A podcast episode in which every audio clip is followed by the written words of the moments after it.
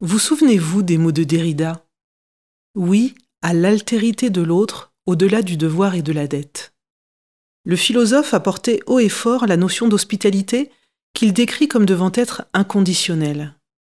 Derrida sera évoqué au cours de cette discussion organisée par le Musée des Confluences. L'hospitalité en pratique en est le thème. Pour en parler, Cédric Héroux, agriculteur dans la vallée de la Roya à la frontière italienne, qui accueille des exilés depuis 2016 et auteur du livre Change ton monde, publié par Les Liens qui libèrent. À son expérience à la fois intime et hautement politique se joint la voix de Michel Agier, ethnologue et anthropologue, directeur d'études à l'école des hautes études en sciences sociales, qui a écrit Vivre avec des épouvantails, le monde, les corps, la peur, paru aux éditions Premier Parallèle. Lors de cet échange, Animé par le géographe et journaliste Thibaut Sardier, il sera question des différentes dimensions de l'hospitalité, intime et individuelle, politique et sociétale. Est-elle en crise? Quelles en sont les conditions? Et son opposé, l'inhospitalité, de quoi se nourrit-elle? À quoi ressemble-t-elle? Quand ou comment l'hospitalité devient-elle solidarité? Et s'il y avait un droit de l'hospitalité? Mais écoutons pour commencer Cédric Héroux. Ce mot hospitalité fait-il partie de son vocabulaire? Musée des confluences. Mais ce qui est assez troublant, c'est que ça devient un, mot spécifique à l'accueil d'étrangers. Et qu'on ne parle pas d'hospitalité quand on accueille un, voisin pour prendre l'apéro ou euh, une euh, cousine à venir dormir. Et c'est que maintenant, ça a devenu une connotation en fait, euh, pratiquement pro-migrant avec une lecture, une lecture assez binaire de, de, cet engagement. En fait. Et non, ce terme-là, il n'est pas je, non, je, je, l'utilise pas parce qu'en fait, j'ai accueilli ces personnes comme on accueillerait euh, quelques personnes, donc euh, des personnes dans, le besoin, dans une nécessité de faire, et, ça n'a pas été une envie ou un, hobby, ou euh, ça a été une nécessité de le faire. C'est qu'on voit des gens qui sont en, danger, en déperdition, c'est qu'on se dit, bah, il faut, il faut le faire, ça, on, on réfléchit pas trop, quoi. C'est après qu'on réfléchit. Donc le, mot, en tout cas initialement, importe peu. C'est avant tout une démarche, une, une pratique, quoi. C'est une, éducation, c'est une d'ordre de, la morale. La morale, ça fait un peu vieux jeu hein, de, parler de ça, quoi, mais euh, du respect de l'autre, euh, enfin ce qu'on apprend à l'école normalement, ce que l'éducation nous apprend. Partager son goûter, euh, voilà, être courtois avec les gens, avec c'est la, base en fait, on appelle ça l'éducation. Alors j'aimerais pour commencer que, que vous nous racontiez un petit peu euh, comment vous en êtes venu euh, à cette euh, démarche-là, puisque là vous, venez de le dire, c'était presque instinctif, c'était même pas une question si je vous suis bien au départ. Et, ce que vous racontez dans, le livre et qui est très intéressant au début, c'est que quand vous vous installez dans votre ferme dans la vallée de la Roya, presque retiré du monde, justement vous voulez vous mettre à l'écart, le monde vous emmerde un peu si vous me passez l'expression, et d'une certaine façon, vous êtes rattrapé par des problématiques euh, alors que vous vouliez vous mettre à distance d'elles. Donc racontez-nous un peu comment euh, la démarche petit à petit euh, s'est mise en place. En fait, je suis né dans un quartier populaire, un, quartier niçois qui s'appelle l'Ariane. Et en fait, on dit populaire pour pas dire un quartier où il y a des Noirs et des Arabes. En général, c'est un peu ça. Et euh, du coup, je fais mon enfance, euh, mon école maternelle, primaire, avec des Noirs, des Arabes, peut-être des gens en situation euh, où dans les parents sont en situation irrégulière, hein, sûrement d'ailleurs. Et, et, je vis en fait en, en, apprenant à être indifférent de, de, la différence avec une mère qui est assistante maternelle, qui garde des, des enfants, des enfants de, de, parents qui ne peuvent pas garder les leurs, et avec une éducation du, de l'adulte qui se doit de protéger l'enfant. Et, et j'ai été éduqué là-dedans. Et euh, j'ai euh, grandi, j'ai fait un CAP en apprentissage en mécanique auto. Le monde du, du salariat, c'est pas forcément le monde du travail, mais le monde du salariat ne me convenait pas. Et j'ai rejoint euh, mon frère qui avait rencontré sa compagne euh, dans la veille de la Roya et je suis devenu euh, agriculteur un peu malgré moi. Je suis devenu agriculteur parce que j'ai eu un contrôle euh, de la MSA, la Mutuelle Sociale Agricole, qui m'a dit Monsieur Héroux, on appelle ça du travail au noir, il faut que vous vous déclarez. Et donc je suis devenu agriculteur comme ça en 2006 et j'ai développé cette activité de, culture d'olivier, de pulpondeuse et de maraîchage. Et c'est vrai que oui, loin du monde, j'étais comme perdu comme beaucoup de jeunes le sont à, à 19-20 ans et je me suis dit ben j'avais plus de projet, plus d'envie, plus de je me suis dit bon ben peut-être le mieux en fait pour se recentrer c'est de, reprendre un peu les derniers rêves qu'on avait, les rêves de gosse, les rêves d'enfance Et mes rêves d'enfant, c'était de vivre un peu dans la nature, avec des animaux autour, des, en lien avec la terre, quoi. Et du coup, j'ai créé ce, ce, vieux rêve, en fait, et j'ai retapé une, une, qui était abandonnée pendant la, Deuxième Guerre mondiale, enfin avant la Deuxième Guerre mondiale. Et donc, c'était un morceau de forêt que j'ai restauré, que j'ai réhabilité. Et j'ai vécu seul euh, pendant euh, assez longtemps, hein, de 2002 jusqu'à 2016, où, euh, j'ai dû partager mon quotidien avec des personnes venues d'ailleurs. Et elles arrivent un jour chez vous? Pas tout à fait, mais. Pas tout à fait, non. Au départ, en fait, on, donc j'habite à la frontière franco-italienne, hein. c'est une vallée qui est franco-italienne, le bas est italien et le haut est, est, français. Et on passe la frontière assez régulièrement, quotidiennement. Et je rappelle qu'il y a une libre circulation dans l'espace Schengen depuis euh, les années 2000, il me semble. Et donc on a perdu l'habitude de, de, considérer euh, la frontière, non pas qu'on l'inconsidère, hein, c'est pas ça, c'est qu'on y prête plus attention, on y on, on, fait pas gaffe quoi. Donc on passe pour aller à Nice, on descend la vallée de la Roya, on prend l'autoroute et hop, on en arrive sur Nice et qu'on va rentrer pareil, on, passe par donc par Vintimille. Et en 2015, il y a l'État français qui euh, qui décide de fermer les frontières, non pas pour la lutte contre l'immigration, mais pour la lutte contre le terrorisme. Et on se retrouve avec euh, des CRS, des gendarmes mobiles, euh, là, euh, avec des, points fixes. Et on se retrouve par la suite avec des, des personnes venues d'Afrique euh, de la même couleur que ces gamins avec qui je partageais mes cours d'école et mes goûters quand j'étais euh, gamin. Et, euh, et, ces jeunes-là, ces jeunes hommes sont bloqués à la frontière et se mettent sur les rochers en bord de mer et, euh, et, menace la police euh, française et italienne de se jeter à l'eau si jamais la police voulait les déloger. En fait, ces personnes en migration qui venaient d'Afrique avaient envie d'être visibles aux yeux de, la population, parce que la clandestinité, ça emmène à l'invisibilité. C'est peut-être d'ailleurs euh, la volonté aussi de l'État et de, des ministères français de, que les gens se cachent, restent dans la clandestinité pour pas qu'on ne les voit, surtout pas et les gens se rendent lisibles et visibles et je passe euh, devant eux et, euh, j'ai euh, plusieurs sensations qui viennent à moi. La première, je l'avoue, c'est celle de la peur un peu parce que ça fait bizarre de voir une centaine de, mecs noirs malgré que j'étais habitué, je suis allé en Afrique aussi, c'est des gens que je côtoie, j'ai pas de je sais pas et mais ça fait quand même un, effet et, le cerveau, j'ai l'impression qu'il prend des automatismes en se disant, soit en se rassurant, en se disant, euh, bon, c'est pas très grave, en mettant des œillères et continuer sa route, ou soit euh, du rejet, de dire, mais qu'est-ce qu'ils font là, c'est n'importe quoi, migrer pour finir sur les rochers à 26 000, ou soit de prendre possession de la problématique et de réfléchir. Et mon, premier objet, ça a été de, de, mettre des œillères et de faire ma petite vie. Et il y a Roya Citoyenne qui m'a demandé, euh, c'est une association locale des vieux militants, et qui me demande d'héberger des gens, je dis non. Et euh, j'en avais pas envie. Et euh, jusqu'au jour où euh, je croise une famille après mes livraisons. Donc je remonte la vallée de la Roya, c'est une vallée qui est sinueuse, non éclairée, pas de, pas de trottoir. Et, et je m'arrête pour prendre une, une famille et je l'emmène chez moi. C'est comme ça que, les choses commencent. Et depuis, si on se contente, on, reviendra sur les autres étapes ensuite, mais d'un ordre de grandeur, du nombre d'exilés, de migrants qui sont passés euh, chez vous, euh, vous avez une, fourchette à nous donner? Bah, C'est en plusieurs étapes. C'est au début, je suis allé euh, parce qu'après cette première famille, en fait, ce, ce papa me rappelle et m'explique qu'il est dans une église à 26 000.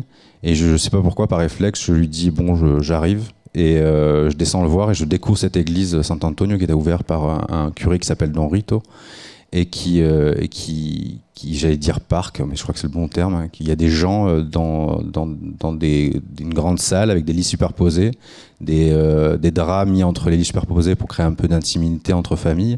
Et je vois tous ces gens qui sont là et qui sont bloqués à Vintimille. Vintimille qui est un pays étranger, machin, mais c'est un pays voisin. En fait, c'est des, amis, des gens avec qui je, travaille, je vends mes produits, j'achète mes produits. Enfin, on, a, des liens avec les gens de Vintimille. On est de la même vallée. Hein.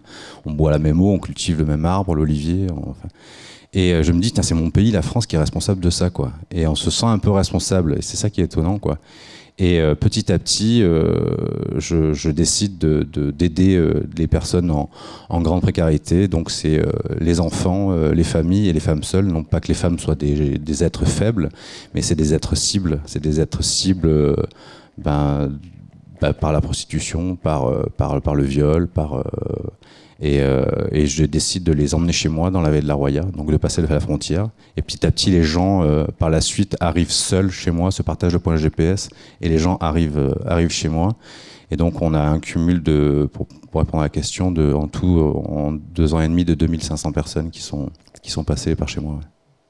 Alors, Michel Agier, euh, cette expérience de, de, Cédric Héroux, euh, est-ce qu'elle relève de ce que les chercheurs appellent des pratiques euh, d'hospitalité Je crois que la définition n'est pas évidente, évidente à donner en anthropologie ou en sociologie. oui, enfin, oui et non. Enfin, ce sera comme il voudra. Finalement, c'est ce que les gens veulent, quoi. Ce qui est, ce qui est, ce qui est intéressant, c'est qu'en fait, en France, on a commencé à utiliser ce terme-là dans le négatif. On a commencé à parler d'inhospitalité. Et donc le terme est venu finalement déjà dans les années 90, lorsque le, philosophe Jacques Derrida a lancé ses grands appels à l'hospitalité inconditionnelle, euh, etc., c'était pour dire ben, notre État est inhospitalier. Et donc, il y a eu déjà plusieurs euh, recherches qui ont été menées euh, par des chercheurs en sciences sociales sur ce thème de, de l'inhospitalité. Comment est-ce que nos États démocratiques en Europe, en France, peuvent fermer les yeux, regarder ailleurs, fermer les frontières ériger des murs euh, et rendre la vie euh, impossible à des, euh, à des exilés qui arrivent là et, dont on ne sait pas quoi faire. Et donc, ça, a été, une manière un peu, en négatif.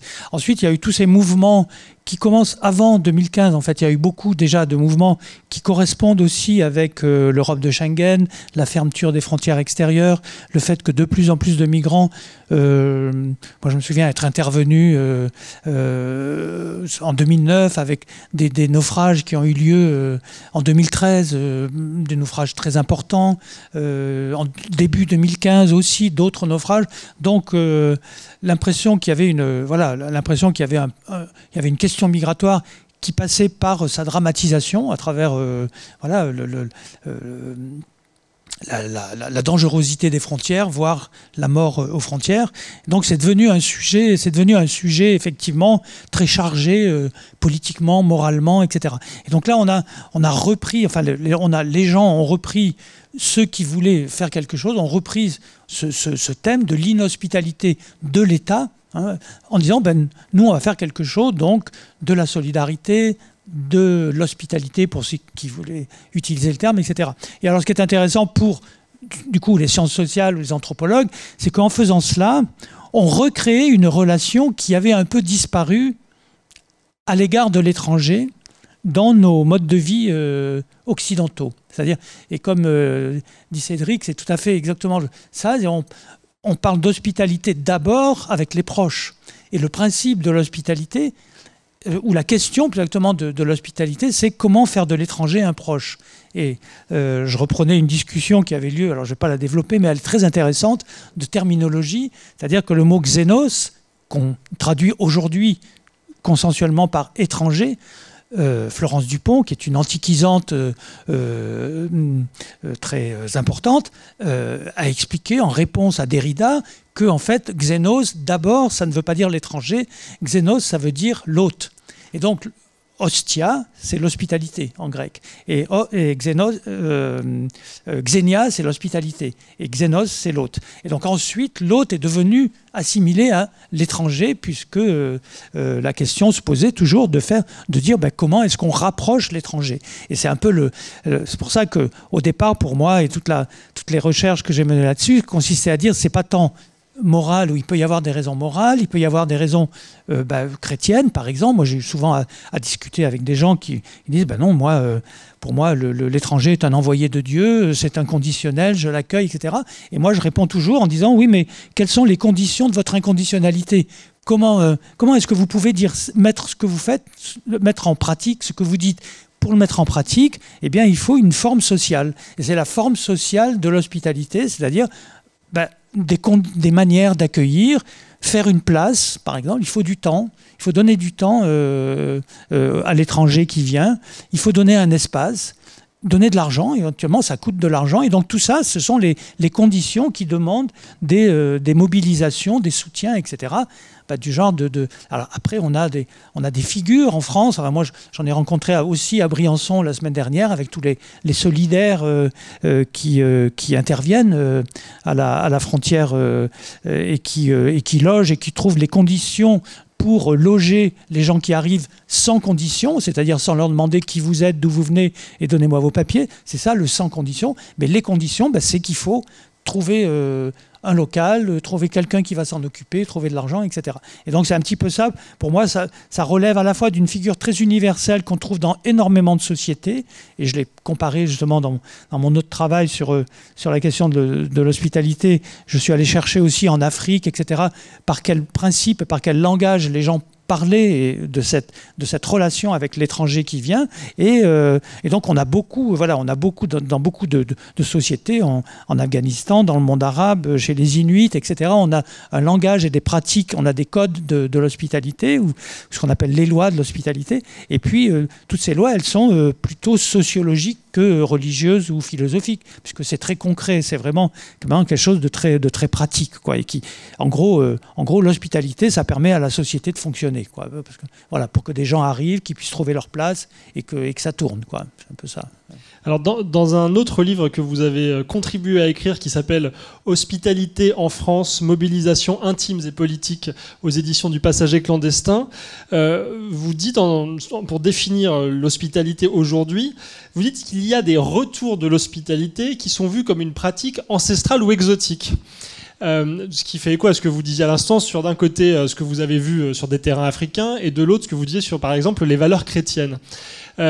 comment analysez-vous ce lien entre euh, une vision théorique euh, euh, de, l'hospitalité et ce qui se réinvente aujourd'hui Est-ce qu'il y a des, constantes, des lignes de force qui montrent comment on, on réinterprète un héritage de ce que c'est que l'hospitalité pour en faire quelque chose de nouveau dans ce contexte particulier dit de crise migratoire alors il y a beaucoup, voilà, effectivement ce retour de l'hospitalité, ben, c'est un retour, disons, en situation de crise, quoi, le, retour de ce principe-là, en utilisant ce terme ou d'autres termes, et je pense que c'est intéressant, on pourra parler aussi de la différence avec, entre l'hospitalité et la solidarité. Moi, je, pense que c'est important après de, de, discuter aussi sur les mots, mais euh, on s'est aperçu avec des pratiques qui ont été d'abord des pratiques de crise. Je rappelle que depuis 2015 en France, 500 associations se sont formées pour se mobiliser sur la question migratoire, dont euh, près de 300, j'ai plus en tête, pour organiser l'accueil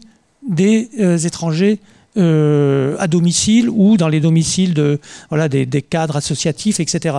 C'est donc ça a été une très forte mobilisation. C'est pour ça que dans le titre, on a mis les mobilisations intimes et politiques. C'est-à-dire c'est un mouvement politique, mais ça passait par l'intime. Le, dérangement que, dont Cédric nous parle, d'abord, bon ben voilà, beaucoup de gens donnent cet exemple-là d'avoir été dérangés et d'avoir bien voulu être dérangés à un moment donné. Et donc dans ce cadre-là, ce qui était intéressant, moi ce qui m'a paru intéressant, eh ben, c'est un peu de, comparer finalement, de me dire, ben, on rejoue finalement on rejoue les mêmes principes universels de l'hospitalité ce que je disais tout à l'heure, il faut une place pour l'étranger qui arrive, il faut lui donner une place. Et je sais que Cédric a, voilà, a construit des lieux, a édifié des lieux, etc., pour que tout le monde ait sa place, et même celui qui accueille, qui soit pas... Euh, voilà, il faut, il faut une place. Il y a, à Paris, où on n'a pas de place, on a, des gens ont donné euh, leur chambre, ils sont allés dormir dans le, dans le salon, par exemple. Et donc, ça, du point de vue des règles de l'hospitalité, dans d'autres... Euh, contexte que, j'ai pu étudier ou que j'ai, que j'ai lu dans d'autres ouvrages et monographies, c'est une aberration. On dit mais non, il ne faut pas donner sa chambre, il faut, il faut avoir un lieu. En général, d'ailleurs, les lieux, euh, mafadé dans la langue arabe, c'est la pièce qui est à l'entrée de, la maison. C'est la pièce de l'étranger.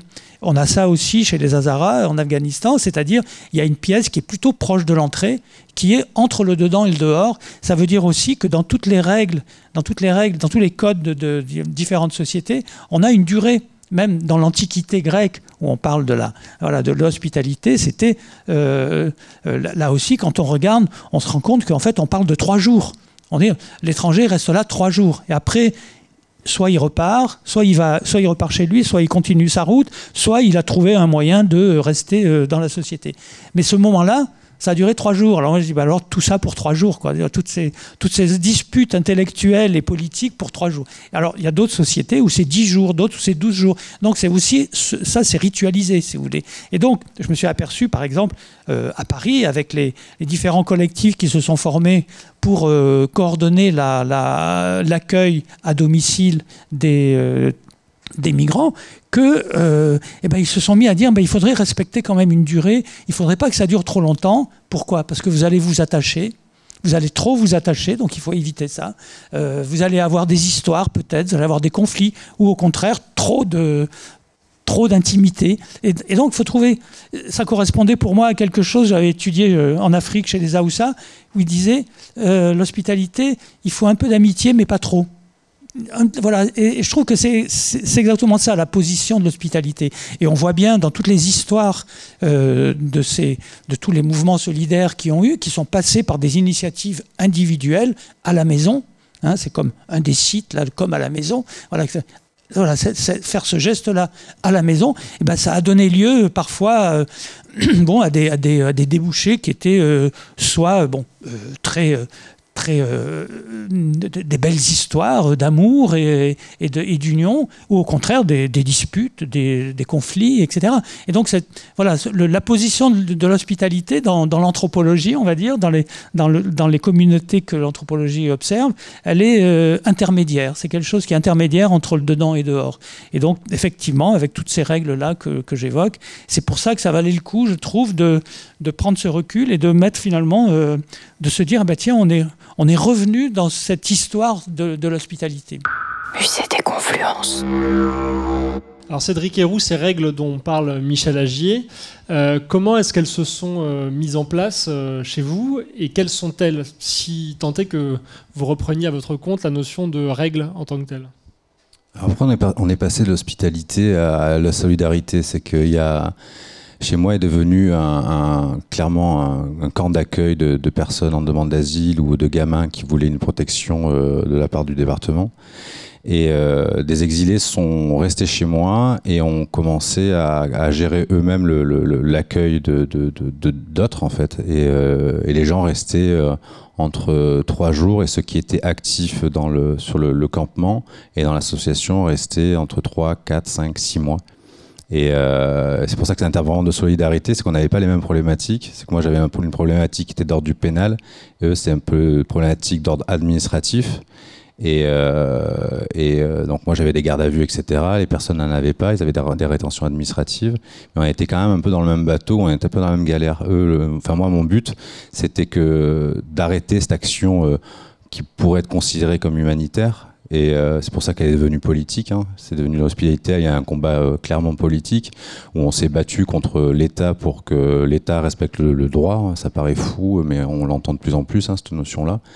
Euh, et, euh, et euh, du coup, on a mis quand même trois ans de, de, lutte pour, pour pouvoir accéder à un minimum. Et nous, ce qu'on voulait, c'est pas forcément accueillir, c'est pas avoir des gens, parce que c'est compliqué de partager sa maison, surtout quand elle est faite pour une personne. Et c'est compliqué de, de, de, de, changer son activité professionnelle quand, ben, parce qu'on fait plus que, que ça, de l'accueil. Et, euh, et, euh, et, les procès, c'est compliqué aussi. Les gardes à vue, c'est compliqué. La médiatisation, c'est très compliqué. Et ce qui est dingue, c'est qu'on se dit, bah, il faille arriver à tout ça et on devient une espèce de bête de foire de la part de, de, de la vision de, de l'État ou de la vision de la police ou la vision des médias et parce que on accueille des gens chez soi quoi et euh, on, on est et c'est ça qui est assez fou quoi c'est que parler d'hospitalité on, on, on, considère l'autre comme un, être humain en fait. Et, et, quand on est dans un procès pour le ce qu'on appelle le délit de solidarité on parle pas d'être humain en fait. On parle de, de SI des étrangers en situation irrégulière. En fait l'étranger est complètement déshumanisé et incarné euh, par des nombres par des flux. Et, euh, euh, souvent je fais ce comparatif et je pense que c'est réel. Si la migration venait d'ordre de l'Europe que dans la de la Royaille s'il y avait des, petites blondes, euh, euh, cheveux bouclés aux yeux bleus qui se baladaient le long des routes de 14-15 ans, et si une voiture ne s'arrêtait pas pour les prendre en charge, bah, il y aurait eu beaucoup de, procès euh, pour non-assistance à personne en danger, et surtout, non-assistance à, mineurs esselés, parce que c'est une obligation en fait de porter assistance. moi j'ai dû me battre et risquer la prison, risquer le, le, les menaces de mort aussi, parce que la médiatisation a mené quand même une espèce de, bah, de, gens d'extrême droite qui, qui étaient contre ce que je faisais. Donc ça a été compliqué. Et tout ça pour accueillir des gens, tout ça pour construire quatre cabanes, tout ça pour, pour, bah, pour vivre son endroit. Quoi. Et c'est, ce qui est assez fou, c'est que le, le, le, gouvernement s'est servi de la justice pour, euh, pour faire taire à une opposition politique, une, une association, quelqu'un qui dénonçait des irrégularités d'État, euh, irrégularités d'État parce qu'il y avait euh, des directives ministérielles, donc le ministre qui demandait au préfet de lutter à tout prix contre l'immigration, quitte à bafouer le droit. Après, euh, Là, je me réfugie derrière le droit parce que c'est ce qui nous, euh, ça. Le préfet est, là pour ça, c'est qu'en fait il y a, des directives ministérielles et le préfet lui doit entreprendre ces directives ministérielles en respectant le droit. Mais sauf que, il est payé pour ça. Hein. c'est un salarié quoi. Et, euh, et, sauf que là, bah, il respecte pas du tout le droit. Et en face, on a des gens qui vont utiliser le droit pour nous faire, nous faire taire et euh, faire en sorte qu'on arrête en fait de, faire de l'accueil ou de partager un morceau de canapé avec des gens. Et, euh, et ce qui est compliqué dans tout ça, ouais, c'est ça, c'est cette, notion de, de, de, de, devoir aller jusqu'au pénal dans le droit et utiliser la loi pour euh, pouvoir héberger et, euh, partager un, une chambre avec un gamin, avec une famille, avec avec euh, voilà et donner accès à, à, à un toit à, à, des jeunes quoi. Et moi ça m'a rendu assez dingue. Je me disais mais quand même ma mère elle a travaillé dans, l'aide sociale à l'enfance. Et là je, je, je, je, construis des chambres pour que des gosses puissent y dormir. Et, euh, et euh, on finit en procès on finit en garde à vue etc et la volonté de l'État, c'est de, c'est de prendre ces gosses et de les renvoyer en, Italie. Mais à un moment, le droit, il, est, il est fait en sorte qu'on a signé, la Convention de Genève. C'est pas moi qui l'ai signé, hein, fait en 51, j'étais pas là. Mais dans le cas, on, on, on, sort en fait. L'espace Schengen, libre circulation, on sort de l'Europe. Euh, et, euh, et à un moment, c'est ça que je comprends pas, c'est qu'il y a un, un, gouvernement qui, euh, qui se positionne sur, sur le, le, le droit, etc., machin, le pouvoir législatif et qui ne respecte pas le droit, mais il a qu'à le changer le droit. Je dirais à un moment, euh, Convention de Genève, partons de Convention des droits de l'homme, euh, sortons de tout ça, quoi. Pourquoi pas, quoi. Mais à un moment, on peut pas, l'État peut pas euh, utiliser euh, le droit quand il le veut, quoi. Donc vous diriez que l'hospitalité est rendue impossible par nos l'exécutif par l'application. Ben, euh... en, en, 2016, les gens avaient peur d'héberger des noirs chez eux. Hein. Et dans la veille de la Royale, les gens tiraient les rideaux aux fenêtres pour pas que les voisins voient qu'il y avait des noirs. Hein. Et euh, les gens avaient peur de s'arrêter. Il euh, y a toujours la question qu'on voit un noir. En fait, on fait une espèce de, de, de, contrôle au faciès, euh, mais citoyen en fait. On se dit, bon, est-ce que lui, il est en situation régulière ou pas? Ah, il est noir, il est peut-être en situation irrégulière, il marche au bord de la route, il y a 80% de chances qu'ils sont en situation irrégulière. Vous savez, le danger en fait avec le délit de solidarité, c'est ce que j'ai plaidé en face du juge à la cour de Lyon. Dit mais le, danger avec ce délit de solidarité, ça veut dire que euh, on est en train de demander aux gens de réfléchir avant de d'aider de, de, des personnes noires en fait. Et euh, imaginons, euh, je sais pas, il y a un accident de voiture, euh, les gamins sortent de la, je sais pas, une voiture qui tombe dans un vallon, les gamins arrivent à remonter, on a deux gamins euh, sur la route euh, noire, on s'arrête ou on s'arrête pas, la question elle est où? Et ce qui est fou avec cette histoire de, de, de ce que vivent les gens du Briançonnais, de, de passage de frontières ou de maraude, etc., est-ce que c'est si grave que ça, quoi, franchement? Est-ce que c'est grave de prendre une famille qui est dans la neige et, euh, euh, les emmener euh, chez soi ou est-ce que c'est si grave que ça? Quand je vois l'ampleur qu'il y a eu avec mon cas ou ceux des gens du Briançonnais euh, sur les poursuites et on risque quand même 50 ans de prison ferme et 30 000 euros d'amende quoi et, euh, et, on se dit, est-ce que c'est si grave que ça? Est-ce que c'est grave, par exemple, même, je vais vous dire, je suis à Vintimille, il y a une personne, une famille qui voudrait demander l'asile parce que chez elle, c'est l'Érythrée, dictature, ou le Soudan, euh, euh, guerre, ou, que la maman parte avec sa fille parce que sa fille risque l'excision. Elle arrive à Vintimille, pas de prise en charge, elle me dit, j'aimerais bien avoir une demande de protection internationale. Est-ce que la France, est-ce que, est-ce que ce serait grave que je la mette dans ma voiture, je passe la frontière, je vois un procureur de police, je dis, bonjour, il y a cette famille qui voudrait euh, faire une demande d'asile, c'est possible ou pas? Oui, non. Euh, enfin, c'est pas non plus compliqué, quoi. Et là, avec ce contrôle aux frontières, avec l'entrave et euh, le, euh, fait que la convention, de Genève euh, n'est absolument pas respectée, ben on se retrouve avec des gens qui se mettent dans la clandestinité et euh, qui, se, qui se cachent et donc du coup qui deviennent invisibles et du coup qui rentrent sur le sol français sans savoir qui rentre. En fait, on est parti d'une gestion euh, euh, de la migration du flux migratoire à un espèce de gros bordel absolument pas à gérer quoi. Parce que toutes les personnes, nous on fait deux repas à Vintimille par semaine. Donc on donne à manger, il y a en, moyenne entre 40 personnes et 300 personnes à 26 000. Chaque soir, ce ne sont jamais les mêmes personnes qui viennent manger. Tout le monde passe. Tout le monde passe. Et je crois que la volonté du, ministère, c'est que la migration ne se voit pas trop, et toujours avec cette histoire de lutte contre le Front National, etc. Vaut mieux le faire soi-même que ce soit le Front National qui le fasse.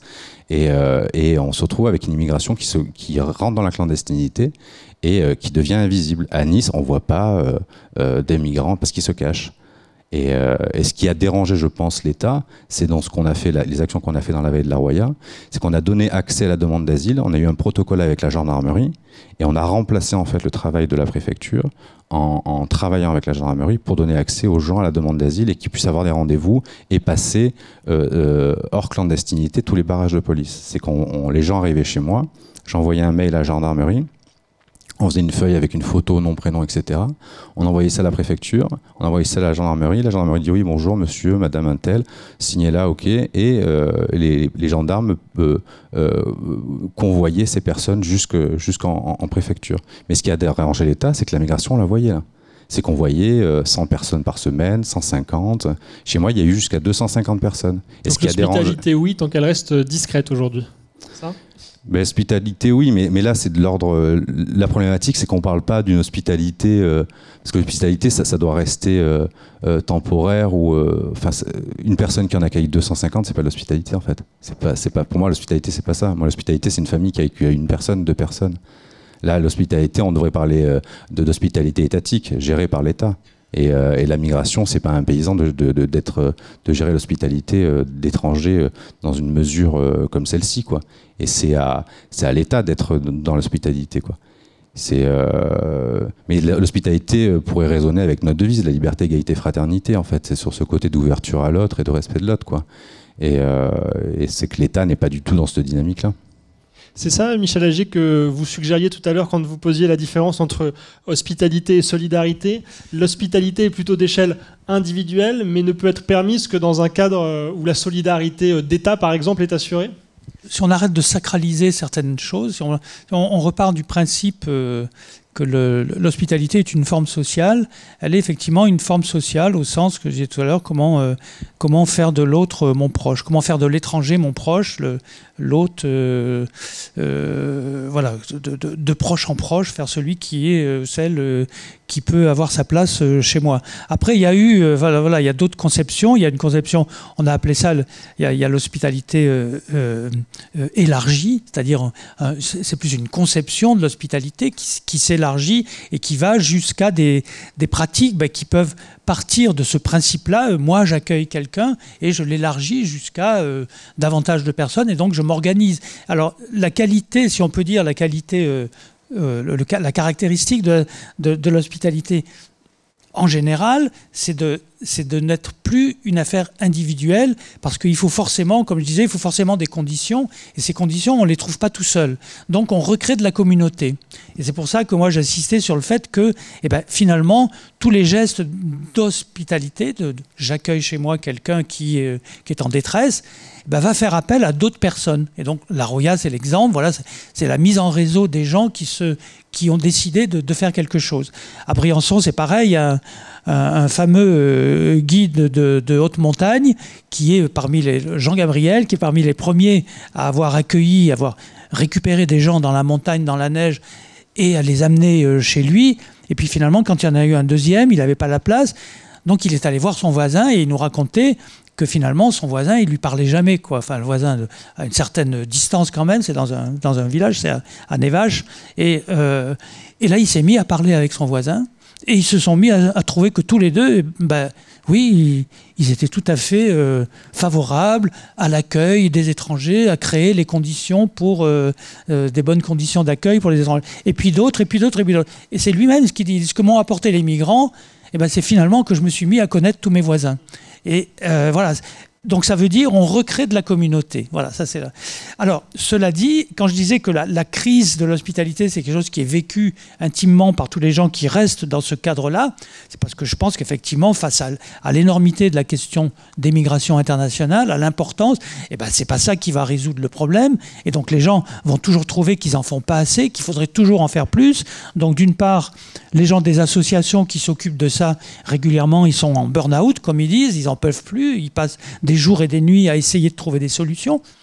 Et évidemment, euh, ils arrivent à bout, enfin, ils, ne tiennent plus, puisque c'est une, c'est une fonction sociale énorme, en fait, de, de prendre en charge euh, l'accueil de, toutes sortes de, de, gens qui sont en exil, euh, exilés.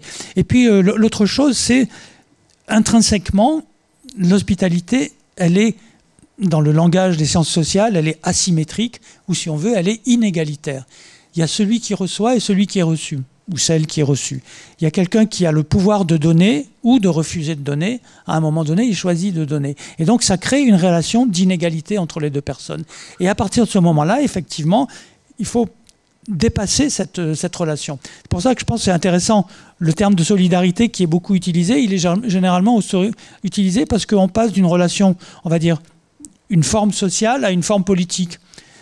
Une forme sociale qui est verticale, je te donne quelque chose et tu me dis merci. Et c'est très souvent, moi j'ai eu plusieurs fois l'occasion de voir ça, je dis mais les gars là, ils sont obligés de vous dire merci, euh, ils n'ont pas le choix. Peut-être qu'ils ont envie de vous dire autre chose. Euh, je veux partir, fichez-moi la paix. Ou Comme beaucoup de gens euh, dans les enquêtes qu'on a faites, ils ont dit au bout d'un moment, nous on est fatigués des familles, par exemple. On est fatigués des familles, c'est-à-dire à chaque fois il faut revenir dans une famille, il faut se faire connaître, il faut accepter de faire la conversation, il faut voilà jouer le jeu voilà d'une relation où les gens euh, n'ont pas la tête à ça, ils voudraient autre chose en réalité. Donc et donc, s'ils le font, eh ben, c'est parce que c'est une relation asymétrique, c'est une relation d'inégalité, je dirais, verticale. Et l'idée de solidarité, elle remet de l'horizontalité, on va dire, de l'horizontalité en disant, bon, ben, ça a un caractère politique, juridique, c'est pour ça que, par exemple, euh, Mireille Delmas-Marty euh, réfléchit beaucoup. Alors, je ne sais pas si on va y arriver, mais on en parle, on en parle beaucoup. Elle dit quelle serait la forme juridique, quelle serait la forme juridique d'une hospitalité universelle, pour reprendre le, terme d'Emmanuel Kant?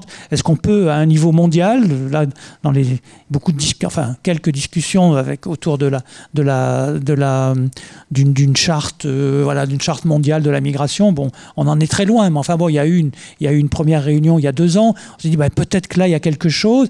Est-ce qu'on pourrait trouver une formulation d'une recommandation, euh, et, non pas, et non pas une loi, mais une recommandation qui ferait que quelque chose qui soit euh, dit dans une convention globale euh, dirait aux États la migration est une bonne chose et euh, respecter le droit de l'hospitalité et non pas la faveur de l'hospitalité. Le droit de l'hospitalité, c'est-à-dire le droit à n'importe qui de circuler n'importe où et de ne pas être traité en ennemi quand il arrive quelque part. C'est un droit minimum, mais qui est, voilà, qui est, loin d'être d'acquis. Et personnellement, je suis assez pessimiste parce que je crois que les États, les États dans, leur, dans leur euh, obsession territoriale, ne, ne, euh, ne respecteront pas, ce, enfin, ou même n'appliqueront pas. Donc il faut chercher d'autres moyens d'autres moyens, la société civile, les mouvements, les associations, les communes. Il y a eu beaucoup de choses qui se sont développées depuis ces dernières années en France, mais euh, aussi au plan euh, global avec les, sanctuary cities, les villes sanctuaires, les villes refuges, les villes accueillantes, comme il y a, eu, comme il y a en France maintenant, l'Association nationale des villes et territoires accueillants, euh, et d'autres et d'autres réseaux. Finalement, c'est sur la forme des réseaux qui peuvent voilà, atteindre une forme globale, euh, supranationale ou transnationale. voilà, c'est des formes par lesquelles peut-être il est possible de faire euh, avancer cette idée d'un droit de l'hospitalité et non pas seulement du devoir ou de la faveur de, l'hospitalité. cette construction du, réseau, elle est, importante, elle est intéressante, euh, surtout que euh, vous, Cédric et vous, racontez dans le livre que dans la vallée de la Roya, tout le monde n'est pas favorable du tout à l'accueil, loin de là. et du coup, j'aimerais que vous développiez un peu cette idée du contexte euh, dans lequel vous parvenez malgré tout à trouver des associations, des individus, des personnes qui deviennent partenaires, qui deviennent membres de ce mouvement, euh, alors qu'il euh, y a aussi plein de, personnes hostiles, dira-t-on, qui, sont également territorialement et politiquement dans le secteur. Je rappelle qu'on n'est pas loin de Nice, quoi. C'est Nice, Côte d'Azur, tout ça. Enfin, c'est pas très hospitalier comme moi je suis niçois je me sens même pas chez moi alors je veux dire. et après c'est sûr que c'est forcément un, un, quelque chose de clivant la migration il y a, y, a, y, a, plusieurs et ce problème c'est qu'avec la, avec la lecture médiatique c'est qu'on a tendance en fait à penser qu'il y a des pro migrants et des anti migrants comme les anti migrants seraient des espèces de gros salauds qui pourraient noyer des gens en Méditerranée et les pro migrants des espèces de naïfs d'extrême gauche qui qui voudraient accueillir euh, tout le monde, etc. Machin. Alors qu'il y a beaucoup de anti-migrants revendiqués près de chez vous qui finalement donnent, euh, vous aident quoi. Il y a des gens qui sont euh, contre la migration mais qui sont pas pour maltraiter des gens. Il y a des gens qui votent à l'extrême droite et des gens. Bah, on est dans un village quoi, dans une vallée donc forcément on connaît tout le monde, on sait pour qui votent certaines personnes et ça nous ça nous empêche pas de, de pouvoir vivre ensemble quoi et enfin avec intelligence quoi. Et j'ai le souvenir d'une dame qui tient euh, une, c'est une restauratrice qui tient un resto du coup et qui m'a appelé plusieurs fois parce qu'elle a, vu des gamins en bord de son resto, elle leur a donné à manger. Elle m'a dit tu sais Cédric, hein, euh, moi je suis je vote extrême droite, hein, moi je suis contre, mais là il est là, le gamin il est là, euh, il faut quand même lui donner à manger. Mais c'est l'ordre de la décence. Je sais pas, est-ce que notre pays est hospitalier ou pas qu'on voit qu'il y a des, des on, on, invente des choses, on fait travailler des ingénieurs pour pas que les Dorment sur des bancs ou devant des banques ou on, quand même on paye des ingénieurs pour réfléchir à ça, quoi. Donc, est-ce que notre société hospitalière Je sais pas. Est-ce que c'est une lutte marginale? Je le pense que l'hospitalité, le combat pour l'hospitalité, c'est un combat marginal, mais c'est un, un, combat qui est éducatif, politique de la population. Et, euh, et euh, je pense que dans la Roya, vous parliez, donc il y a des personnes qui étaient favorables à l'accueil des, personnes en migration et qui étaient militantes pro-migrantes, mais il y a des personnes qui étaient juste outrées de, de, de voir la police courir après des enfants. Et c'est pas forcément un clivage de politique droite-gauche. C'est qu'on peut avoir ce clivage-là, qu'on est ici euh, euh, à discuter, etc. Mais quand on est dans la rue et qu'on les a en face, qu'on est en voiture et qu'on donne un coup de volant parce qu'on on vient de, on, est passé à deux doigts d'une famille de les avoir percutés. Il y a un moment, c'est, c'est, il y, a, y a, une posture euh, idéologique, etc. Après, il y a, il y a, il y a le côté pratique de tous les jours, quoi. Donc, euh, il y a par exemple le nouveau maire de Braille-sur-Roya qui est un proche d'Éric Ciotti, un très proche d'Éric Ciotti et qui trouvait inadmissible la gestion de l'État et qui a foutu le bordel l'État dans la vallée de la Roya et, euh, euh, qui euh, qui comprenait pas pourquoi il n'y avait pas une demande d'asile qui pouvait être faite à, la frontière. Et tous les gens de droite vont vous dire ça, vous dire mais pourquoi on fait pas la demande d'asile à la frontière? Ça éviterait le bordel qu'il y a eu dans la vallée de la Roya. Pourquoi? Parce que c'est des gens qui vivent la frontière. C'est pour ça que c'est facile d'avoir des discours politiques et lancer des directives ministérielles quand on a des gens, des nantis qui sont à Paris. J'ai rien contre les Parisiens du tout, hein. mais c'est que comment avoir un avis politique quand on vit pas la frontière Comment on peut avoir un avis politique quand on ne concerte pas la population Souvent on parle de démocratie représentative, mais elle a représenté quoi en fait? C'est euh, un moment, euh, si on ne prend pas les dynamiques politiques locales, citoyennes, associatives, pour avoir des réflexions de gestion politique pragmatique, comment on peut avoir un... C'est pas possible. C'est qu'à un moment, j'ai l'impression qu'on a des débats qui sont basés et postés sur des idéologies. Et la lutte contre l'immigration à tout prix, hein, qui est le cas, hein, euh, ben, elle est, elle est absolument pas pragmatique et elle est contre-productive. Là, j'ai entendu il y a deux jours ou hier, je sais plus, Macron qui parlait d'intégration des personnes, etc., qu'il fallait faire un effort euh, pour pouvoir accéder à ces droits de régularisation et qu'il fallait, euh, ils avaient un devoir en fait de, je peux être d'accord avec lui aussi, hein, c'est que c'est, mais il y a un moment, c'est qu'est-ce qu'on met comme outil pour que les personnes puissent s'intégrer, puissent s'intégrer dans de bonnes situations. Les, gens, si on les fait à la clandestinité, pourront jamais s'intégrer. Là, j'ai visité à, Sévras une communauté Emmaüs. Il y a une dame euh, qui a une tumeur au cerveau et, euh, qui, euh, 8 ans qu'elle est euh, compagne d'Emmaüs, qui vient de recevoir une OQTS, une obligation de quitter le territoire français, parce qu'elle n'est pas intégrée, soi-disant.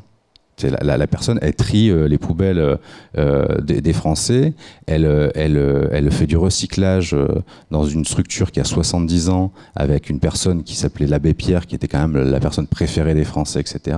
Et quand je pense qu'un un préfet, une préfète euh, euh, maltraite une, des personnes membres d'une communauté maïs, c'est qu'on on insulte tout un mouvement.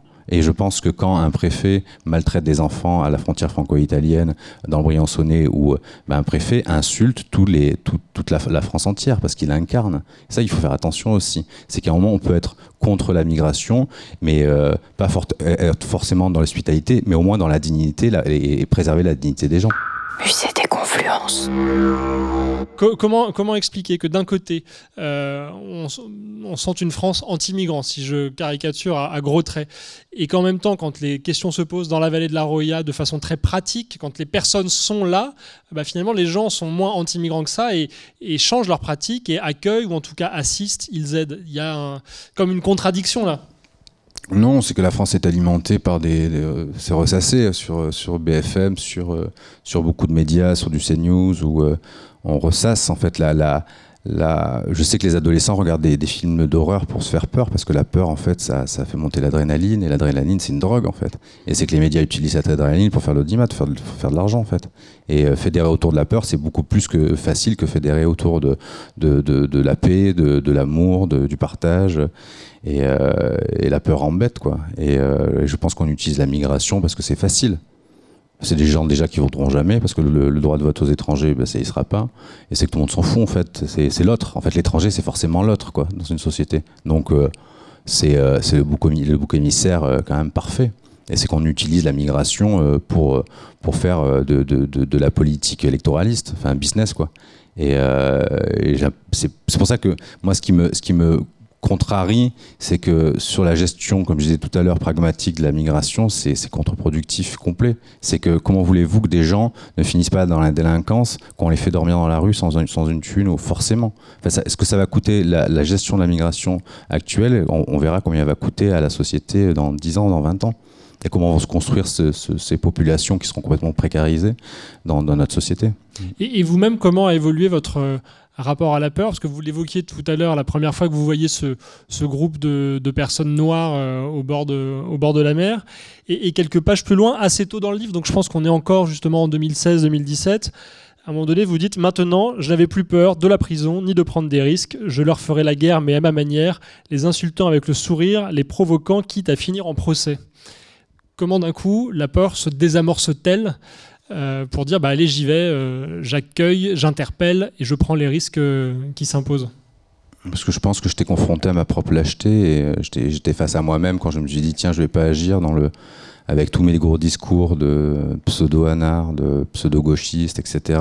Une fois qu'il y avait une réalité qui était en bas de chez moi, il fallait vraiment agir, me sortir un peu de mon confort habituel, mon petit confort où j'avais ma, bande de potes, ma petite asso culturelle et euh, mon petit métier, enfin mon activité euh, de paysan qui, tournait. Euh.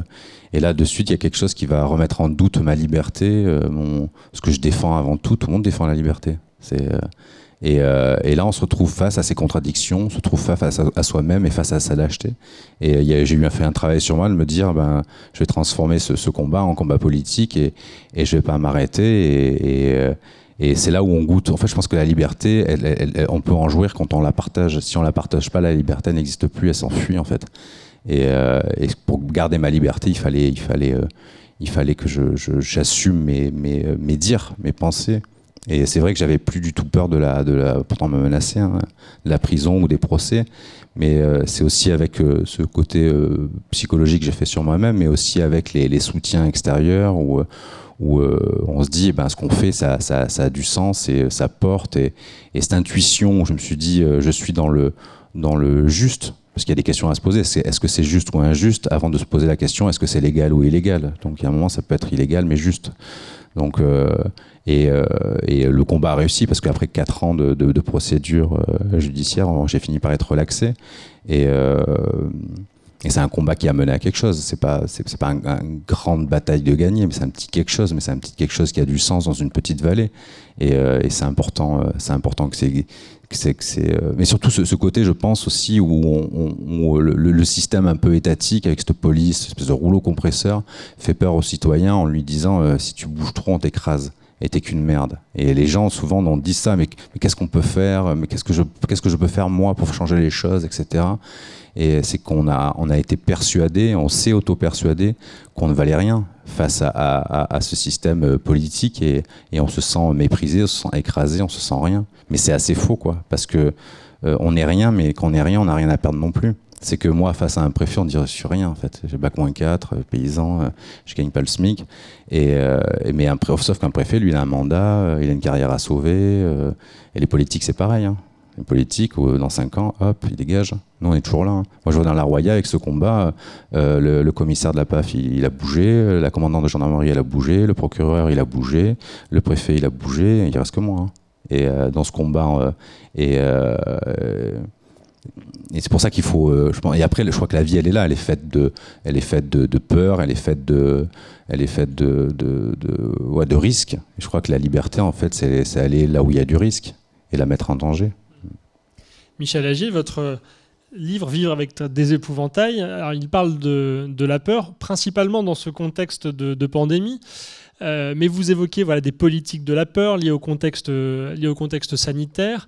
Euh, est-ce que cette politique de la peur que vous traitez là depuis 2020, elle est dans le même, euh, du même ordre que la politique de la peur euh, dont, parlait Cédric Héroux à propos de la peur du migrant.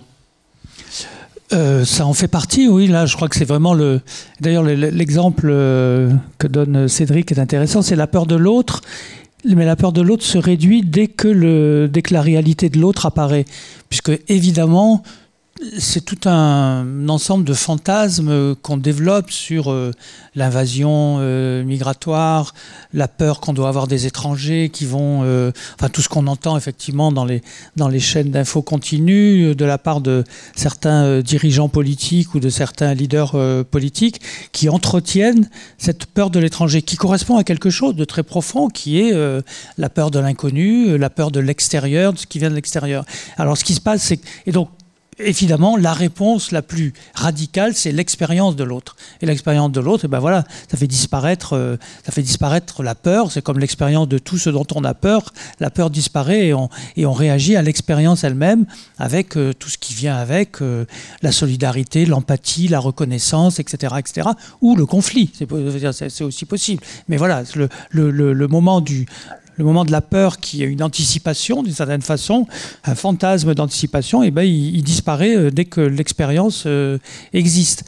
Alors, ce qui s'est passé de particulier un petit peu avec la, avec toute la phase de la pandémie, et pour ça que j'ai voulu parler des, j'ai voulu parler des, épouvantails, peut-être qu'on en reparlera, mais c'est justement une situation dans laquelle, euh, les politiques de la peur ont mêlé très rapidement, progressivement, et dans nos esprits, euh, dans nos esprits citoyens et, potentiellement euh, euh, victimes de, cette, de ce virus, où on a, on a superposé la demande d'immunité qui était celle de tout le monde, avec la politique sécuritaire. L'immunité est devenue l'équivalent euh, de la sécurité, et, réciproquement. Ce qui fait qu'on est arrivé à des mesures que les épidémiologues euh, eux-mêmes euh, n'ont pas forcément validées. Par exemple, toutes les mesures d'enfermement, enfermement dans les frontières nationales, enfermement même dans les domiciles, finalement, relevaient de cette traduction en politique sécuritaire de, de demande d'immunité des corps. L'immunité concerne le corps et euh, la pandémie, euh, elle a concerné nos corps individuellement. C'est pour ça qu'il y a toujours cette, angoisse immunitaire de ne pas se toucher, de garder des masques, etc.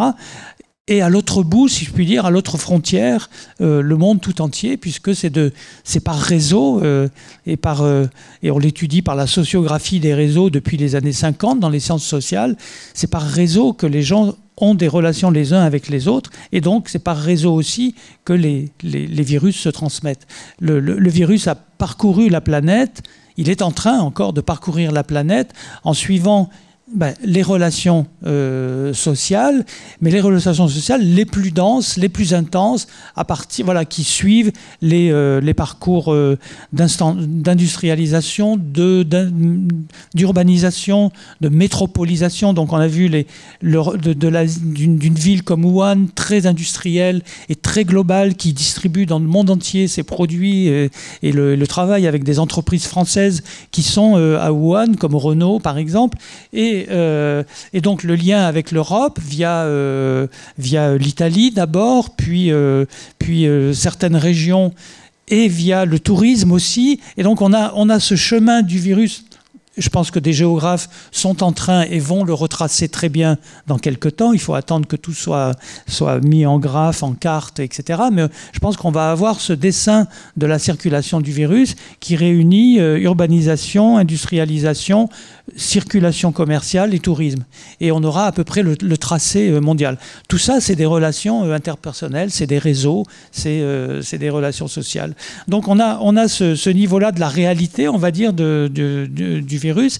Et puis on a l'ambiance générale euh, où euh, les États-nations ont réagi à des questions d'immunité euh, médicale par des, politiques, des politiques sécuritaires. Ces politiques sécuritaires, en gros, c'est intéressant de, voir un petit peu une chronologie, là, puisqu'on reparle à propos des, migrants elles ont concerné aussi non seulement le, virus, mais l'étranger en même temps.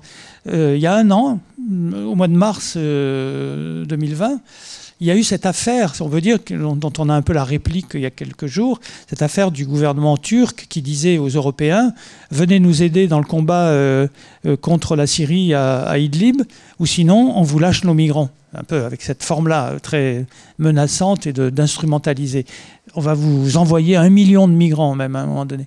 Et donc, euh, il y a eu effectivement 10 000 personnes qui sont arrivées euh, en, une semaine ou 15 jours. Et surtout, euh, l'Europe, ou les, pays, la Grèce et les pays européens, qui se sont mobilisés d'une manière que j'ai trouvée beaucoup plus violente qu'elle ne le faisait avant, c'est-à-dire même sans aucune précaution de rhétorique. Il n'y avait même plus l'argument humanitaire même plus euh, euh, la question des droits, euh, oui, on va faire attention à ceci. Non, c'était le, représentant de la Commission européenne qui disait ne faites pas un pas de plus ou vous vous mettez en danger. Ça, c'est un terme de police pur. C'est un, représentant de la Commission européenne qui dit ça ou l'affirmation de, voilà, de, des mm, responsables européens, la Grèce est considérée comme le bouclier de l'Europe. C'est pas euh, la Grèce est le premier pays d'entrée en Europe. La Grèce est le bouclier de l'Europe. Et donc, euh, il y a eu là, euh, il y, a eu des, enquêtes qui ont été faites par un collectif qui est voilà forensic oceanography, c'est qui, a à partir de photos de, de, caméras d'iPhone, etc., qui a reconstitué l'événement durant lequel la police a tiré sur un migrant et en a, tué un, en a blessé sept. Et donc, c'est pas seulement, euh, pas seulement euh, on s'occupe de nos vies et vous, on vous laisse euh, mourir. C'est pas seulement faire vivre nos citoyens et laisser mourir les autres. Cela, c'était aussi faire mourir. C'était aussi tirer sur des migrants. Et donc, je trouve que ça, ce stress de la peur, la peur aussi des policiers, la peur des militaires, la peur des gouvernants, dans un climat général, le mois de mars l'an dernier, où tout le monde était dans une, angoisse de l'immunité, euh, a accentué cette, ce geste sécuritaire jusqu'à la, jusqu'à la violence. Et là, euh, encore, euh, bah, la semaine dernière, avec ce qui se passe, en, qui se passe au Maroc, entre, entre le Maroc et, et Ceuta, et l'arrivée à Ceuta de migrants où, visiblement, le Maroc a, laissé sortir 8000, 8000 migrants qui ont été illégalement renvo euh, renvoyés. Euh, voilà, pour 5000, 5600 d'entre eux ont été euh, repoussés renvoyés sans que quelques demandes d'accueil aient été examinées. Je crois que c'est 4 ou 5 personnes qui sont mortes en Méditerranée. Et donc on a à nouveau ce, cette, cette violence sécuritaire qui s'installe dans un climat général qui est favorable à l'enfermement, au repli sur soi, à la protection, où on, confond euh, par, par métaphore ou par assimilation euh, l'immunité euh, biologique et la sécurité policière ou militaire. Musée des confluences. Il est l'heure des questions. Une première question qui nous est posée par les réseaux sociaux. Elle est pour vous, Cédric Héroux. De quelle nouvelle loi aurait besoin Monsieur Héroux pour améliorer les conditions d'hospitalité? Bon, moi j'ai besoin de rien comme loi. C'est pas. bah, Non, juste respecter celle qui existe, ou peut-être quelque chose qui permettrait de, de, poursuivre les préfets de police qui se mettent dans l'égalité, les poursuivre au pénal. Et je pense que les préfets sont très très protégés de par leur fonction et euh, qu'il est très difficile de, de, de, poursuivre un préfet au pénal parce qu'en souvent, ils, souvent ils sont de mèche avec, euh, avec les procureurs de la République et il, faudrait euh, pouvoir beaucoup plus facilement parce que qui c'est qui nous protège d'un préfet ou d'un proc? Pas, pas, grand chose en fait. Et, et, je crois que ça met à, défaut quand même l'accueil et, et, la dissidence politique ouais. au moins la contestation Michel Agé, sur ce point, vous, vous oh non, je redis des... un, petit peu plus, parce que même si j'y crois pas, je pense que c'est une, c'est une bannière qui est importante de tenir. C'est-à-dire, moi, je ne crois pas à des grandes déclarations. Euh, on va pas refaire le discours de Derrida euh, en 95, des grandes dé déclarations sur l'hospitalité inconditionnelle, etc.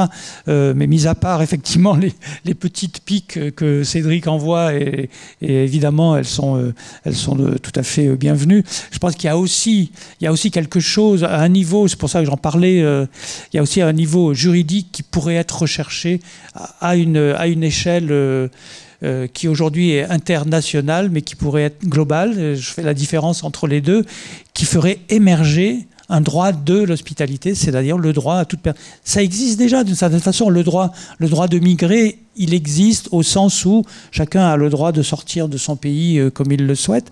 Euh, ce qui manque, c'est peut-être une injonction, une injonction euh,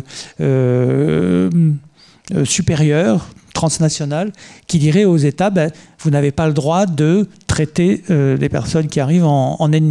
Donc, vous créez les conditions qui font que euh, euh, toute la population ne sera pas obligée de se mobiliser pour que quelques mi migrants euh, soient mieux accueillis. Donc, en tout cas, je ne sais pas si, c'est la solution, mais il me semble que c'est important que l'horizon de cette hospitalité juridique existe pour, pour donner un sens autre à ces petites pratiques intimes qui sont multiples, mais qui n'arrivent pas à trouver la solution de, comment, comment est-ce qu'on intègre la migration internationale dans le fonctionnement des sociétés. Si, si, on va un petit peu du côté de cette réflexion de ce que pourrait être ce statut euh, protecteur et, et global, euh, on pense euh, assez vite à la Convention de Genève qui a ce côté voilà, international, euh, pour ne pas dire, mondial même. Est-ce que ça ce peut être un horizon légal d'avoir une convention similaire pour protéger mieux l'exilé ou pour aussi réaffirmer les droits de, celui qui accueille, de celui qui fait l'effort d'hospitalité, ou c'est une autre direction juridique qu'il faudrait envisager d'emprunter? Là, pour le coup, je ne suis pas juriste, et, euh, mais si je, suis un petit peu ce qui se réfléchit dans différents secteurs sur cette question, je pense que la Convention de Genève, c'est une convention qui régit le droit d'asile, qui est une partie des questions de, la mobilité internationale. Et de plus en plus, aujourd'hui, on voit que la Convention de Genève, elle est utilisée même par euh, certains gouvernements pour, euh, comme ça a été fait euh, en Europe depuis, euh, en gros, bon, on pourrait dire depuis le début, mais surtout depuis l'Europe de Schengen, le milieu des années 90, pour faire le tri entre, entre guillemets, les bons réfugiés et les mauvais migrants.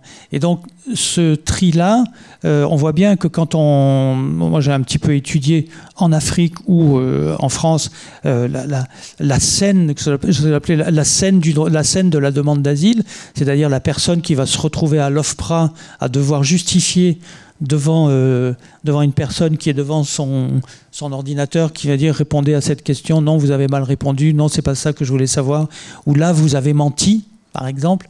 Là, vous avez menti parce que vous n'avez pas la preuve que euh, la guerre dont vous parlez a bien eu lieu dans votre village, dont vous donnez, euh, dont vous donnez le nom, mais qui n'est pas celui que j'ai sur ma carte, etc., etc.